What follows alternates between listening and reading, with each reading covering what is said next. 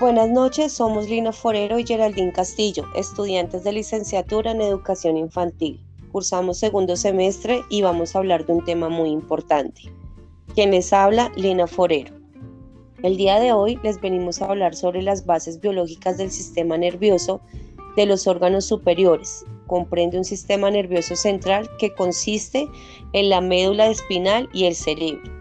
El sistema nervioso periférico que consiste en nervios sensoriales que transportan información de los receptores y los nervios del motor, que envían órdenes a los músculos. Casi todo el aprendizaje de cualquier información tiene lugar en el cerebro como bases biológicas.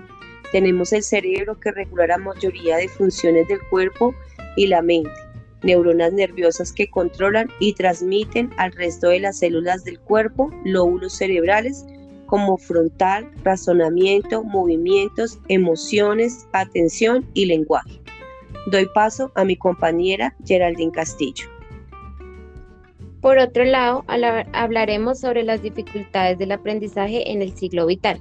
Es un término general que se refiere a un grupo heterogéneo de trastornos que se manifiestan por dificultades significativas en la adquisición y uso de la escucha, el habla, la lectura, escritura, razonamiento, habilidades matemáticas, así como dificultades en el aprendizaje. Tenemos problemas de lenguaje que aparecen a lo largo del ciclo vital, donde se pueden afectar la lectura, escritura y habla.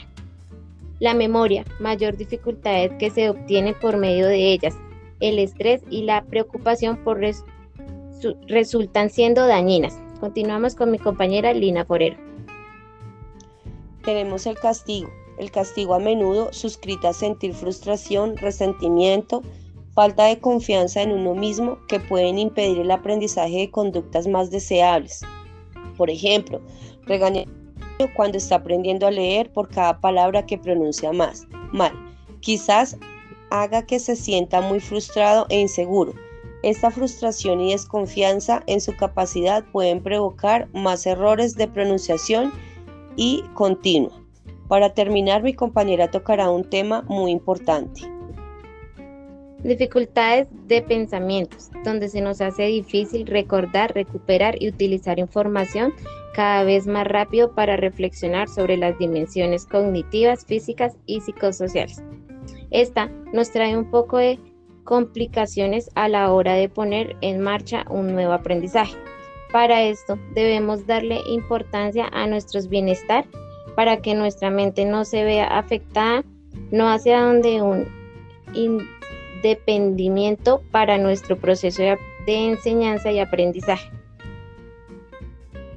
Listo, para finalizar esperamos que esta información sea de su agrado. Muchas gracias. Muchas gracias.